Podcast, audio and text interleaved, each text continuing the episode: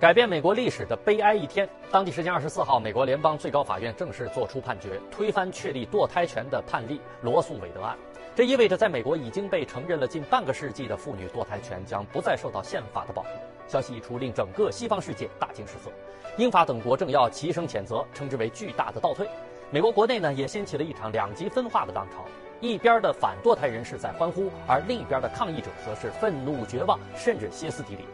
州政府层面也在站队，目前呢，明确表示将禁止堕胎行为和继续支持这项。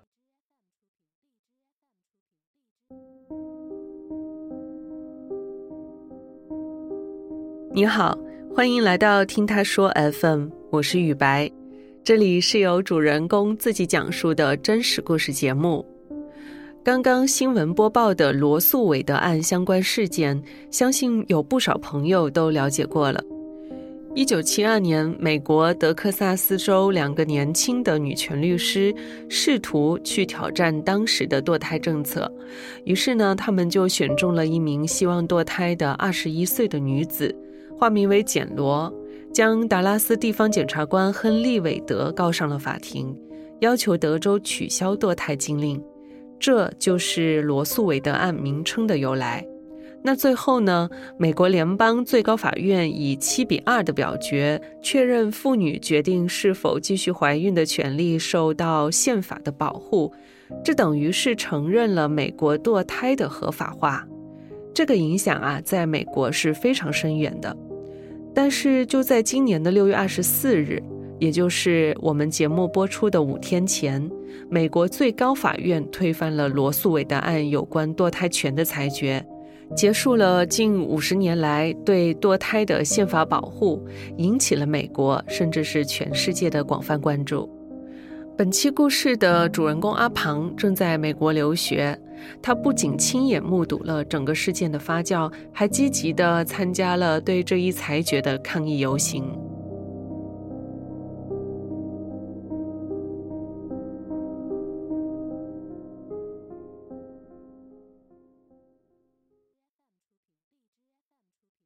大家好，我是阿庞，今年二十三岁，现在就读于佐治亚州的萨凡纳艺术与设计学院。五月左右的时候，美国有一个政治新闻网，他们披露了一份最高法院的草案意见书。二号，美国政治报爆出一份在联邦最高法院内部流传的判决意见草案，显示确认堕胎权的标志性判决罗素韦德案可能将被推翻。消息一出，引发了巨大的争议。昨天，最高法院证实遭泄露草案的真实性，并表示将对泄露事件。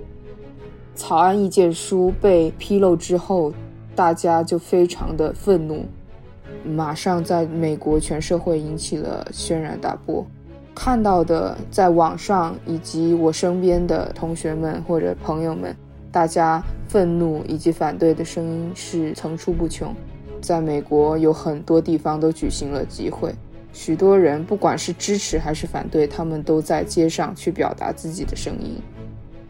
之后呢，有一些媒体就争相报道，然后甚至有一些媒体就已经推出了如何去自制堕胎药的一些视频。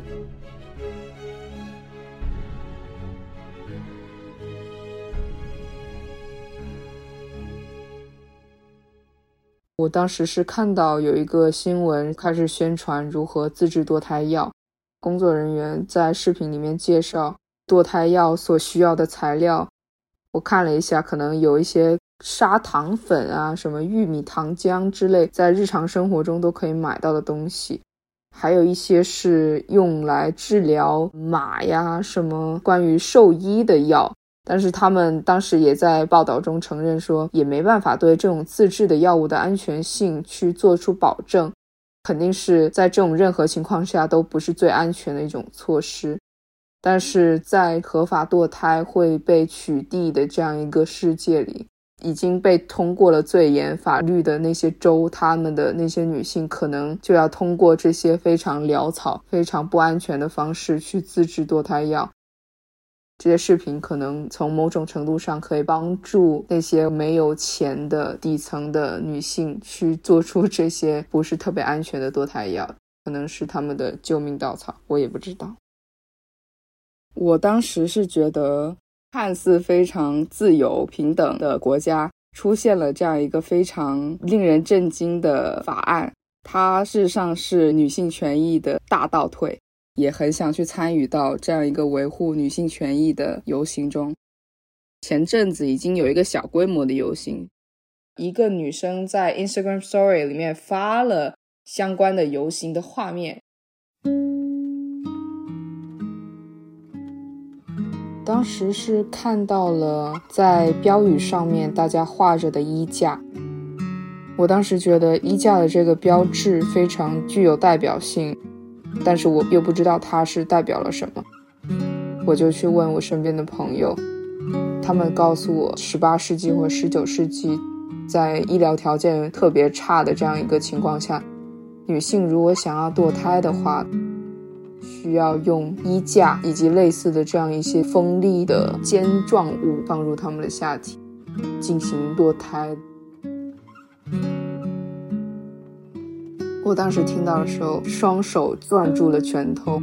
非常的痛。女人如果要做到这个地步去伤害自己的身体，是一件非常可怕以及非常痛苦的事情。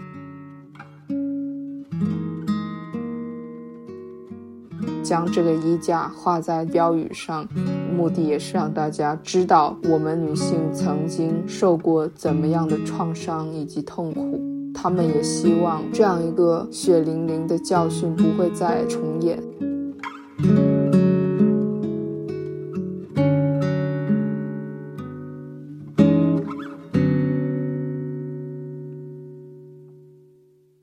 我是又看到了我的同班同学，也是一位男生，转发了一下关于这个游行的这样一个消息，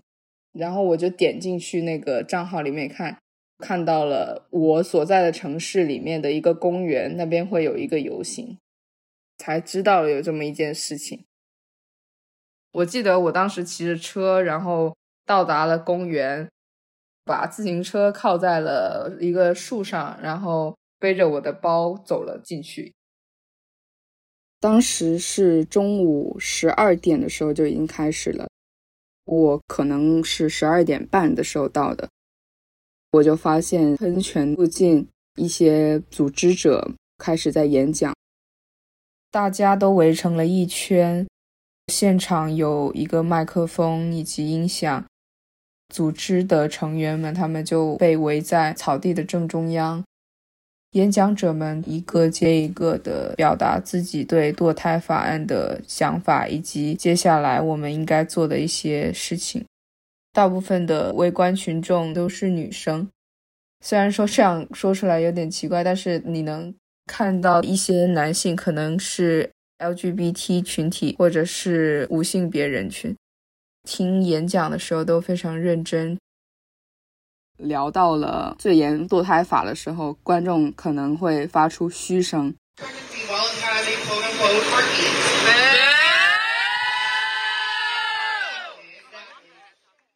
讲到我们应该怎样去反抗的时候，大家都会用欢呼声去表达支持。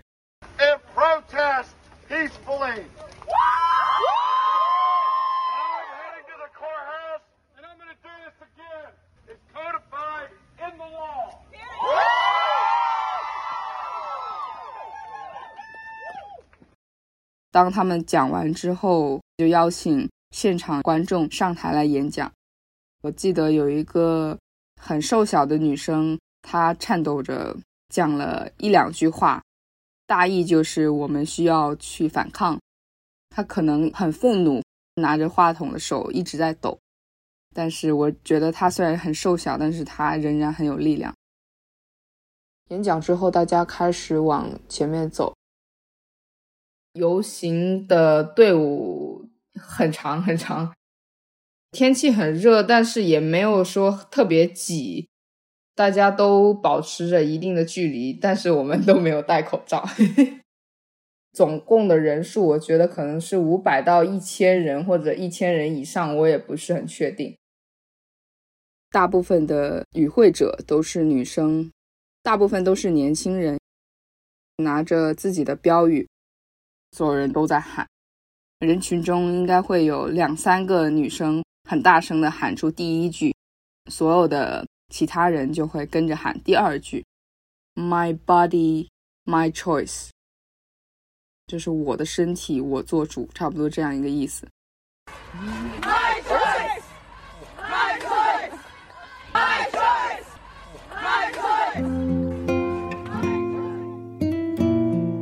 路边有一些人，可能是刚好经过，或者是在咖啡厅，或者在吃饭，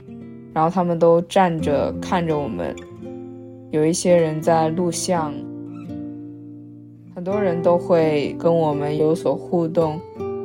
特别是有许多的女性会看着我们游行的队伍在鼓掌，嗯，有一些甚至会跟我们一起欢呼。可能他们没有时间参与这个活动，但是他们也知道这个活动对女性的意义有多么的重大。我当时就在想，我们所有的女生联合起来，能够凝聚成一股巨大的力量。这样一个场景让我非常的感动。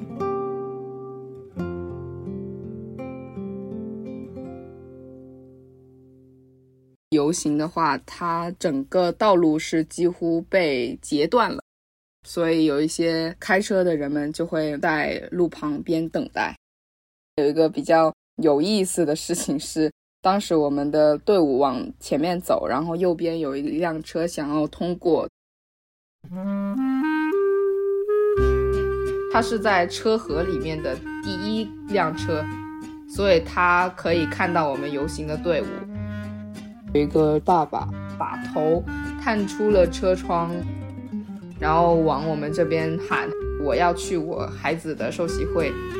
没有说特别愤怒，他只是觉得有点嗯烦啊，差不多这样。整个队伍也是受到呃警车保护的，警车就在左边。他们也没有让我们说一定要让出这个道路，所以我们就正常的行走往前走，没有人去回应他的话，所以就很讽刺，因为这边是想要大家获得堕胎的权利，然后这边是一个新生儿，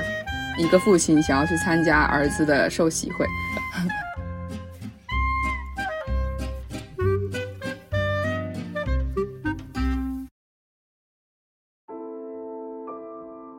印象深刻的是，有一个女生穿了《使女的故事》里面的服装，她戴着一个白色的兜帽，全身红色的长裙。《使女的故事》讲述的是虚构的世界中，女人是被成为生儿育女的一个工具，有钱有权的人们需要去生产自己的下一代的时候。他们会抓捕一些仍然拥有生育功能的女性，作为他们育儿的一个工具。有一个女生穿着这样的衣服在游行，是觉得非常有意义的。假如说这样一个最严的堕胎法案出台，许多女人的确会被沦为生育的工具。或者是说，他们会被强迫着把自己原本不想要生下来的儿子、女儿生下来。最难以理解的就是关于强奸，违背自己的意愿发生性行为，你却没有权利去终止你身体中的这个胎儿的生命。有一个标语是：“我在我十六岁的时候堕胎了。”这是因为我被一个老白男强奸了，因为人群很多，我只能看到举起的标语就在大家的头上，没有看到举着这个标语的这位女性是长什么样。但是我相信他是非常坚强的，肯定经历了许多伤痛，但是他愿意去扯开自己的伤口，去暴露给大家看。让自己的亲身经历去告诉大家，合法堕胎是多么的重要，这是一件非常勇敢的事情。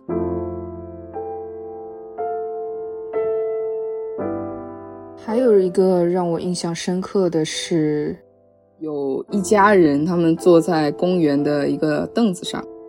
妈妈她大概是四五十岁左右，身边还有两个小孩以及她的丈夫，他们都坐在凳子上，这个女性是站着的，她拿着手在捂住自己的口鼻，就是啜泣吧。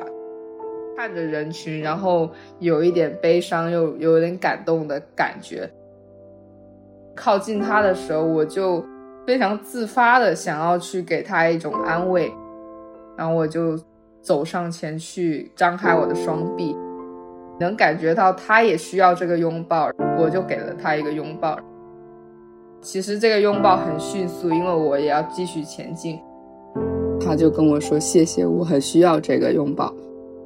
我可能点头示意了吧，然后我就走了。可能就是这样一个特殊的情境下面，两位女性给出的一个肢体的接触以及情感的交流吧。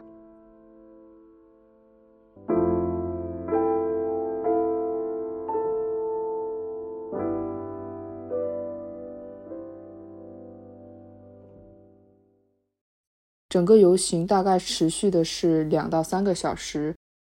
回到公园之后，我们就解散了。负责人举着大喇叭跟大家说，接下来在这边的法院门口会有一个演讲，以及另外的一个小的集会。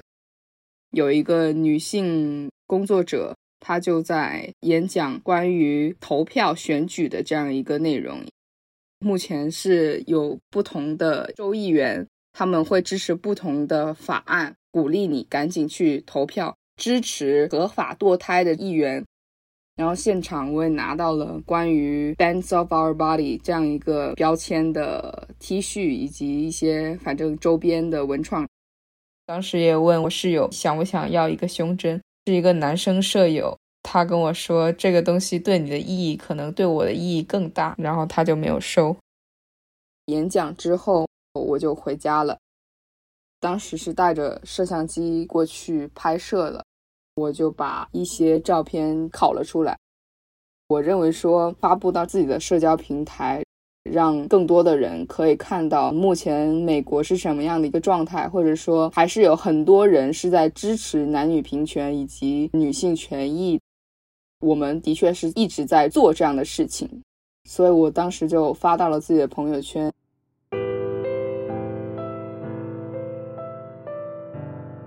在发布朋友圈的时候，我写的东西是：我不知道为什么我们需要在二零二二年的今天喊出“堕胎是女人的基本权利”这样的口号，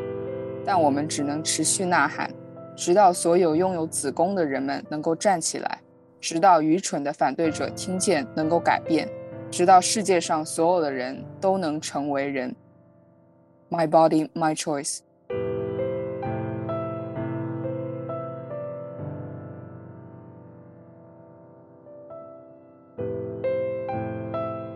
这一条动态只有许多的点赞，但是没有人去评论。大部分的点赞者都是女生。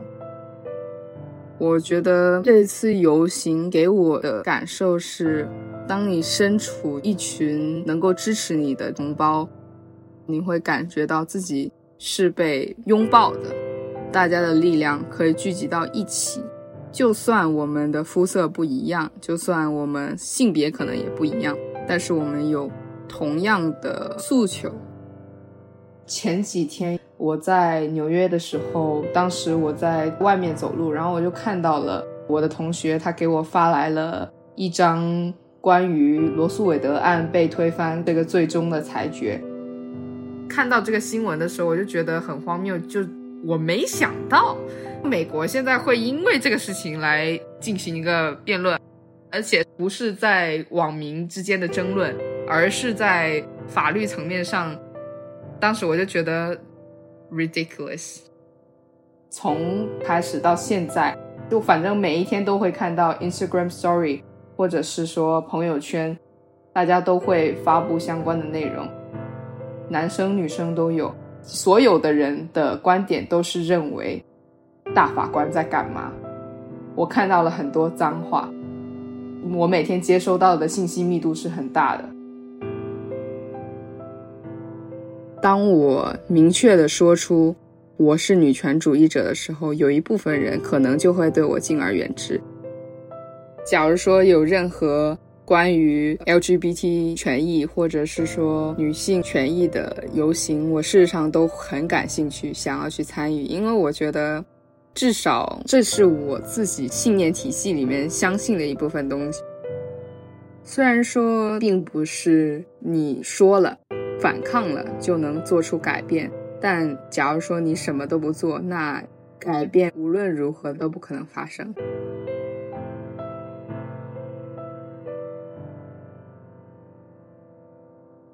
听完阿庞的讲述，你对这件事情有什么看法呢？欢迎在我们的评论区留言，或是到节目中来讲述。你现在正在收听的是真人故事节目《听他说 FM》，我是主播雨白。跟本故事有关的更多的细节、图片和文字，我们都在公众号“听他说 FM” 同步推送，欢迎关注。加入听友群，您可以添加微信号 ttsfm 二零二零，也就是听他说 FM 的拼音缩写 ttsfm 后面加数字二零二零，制作人就会将你拉进我们的群聊。另外，我们团队目前正在招聘一位新媒体运营，有兴趣的话也可以通过这个微信号来跟我们聊聊。如果你想要分享你的故事，或是倾诉你的困惑，请跟我们联系。愿你的每个心声都有人倾听，每个故事都有回音。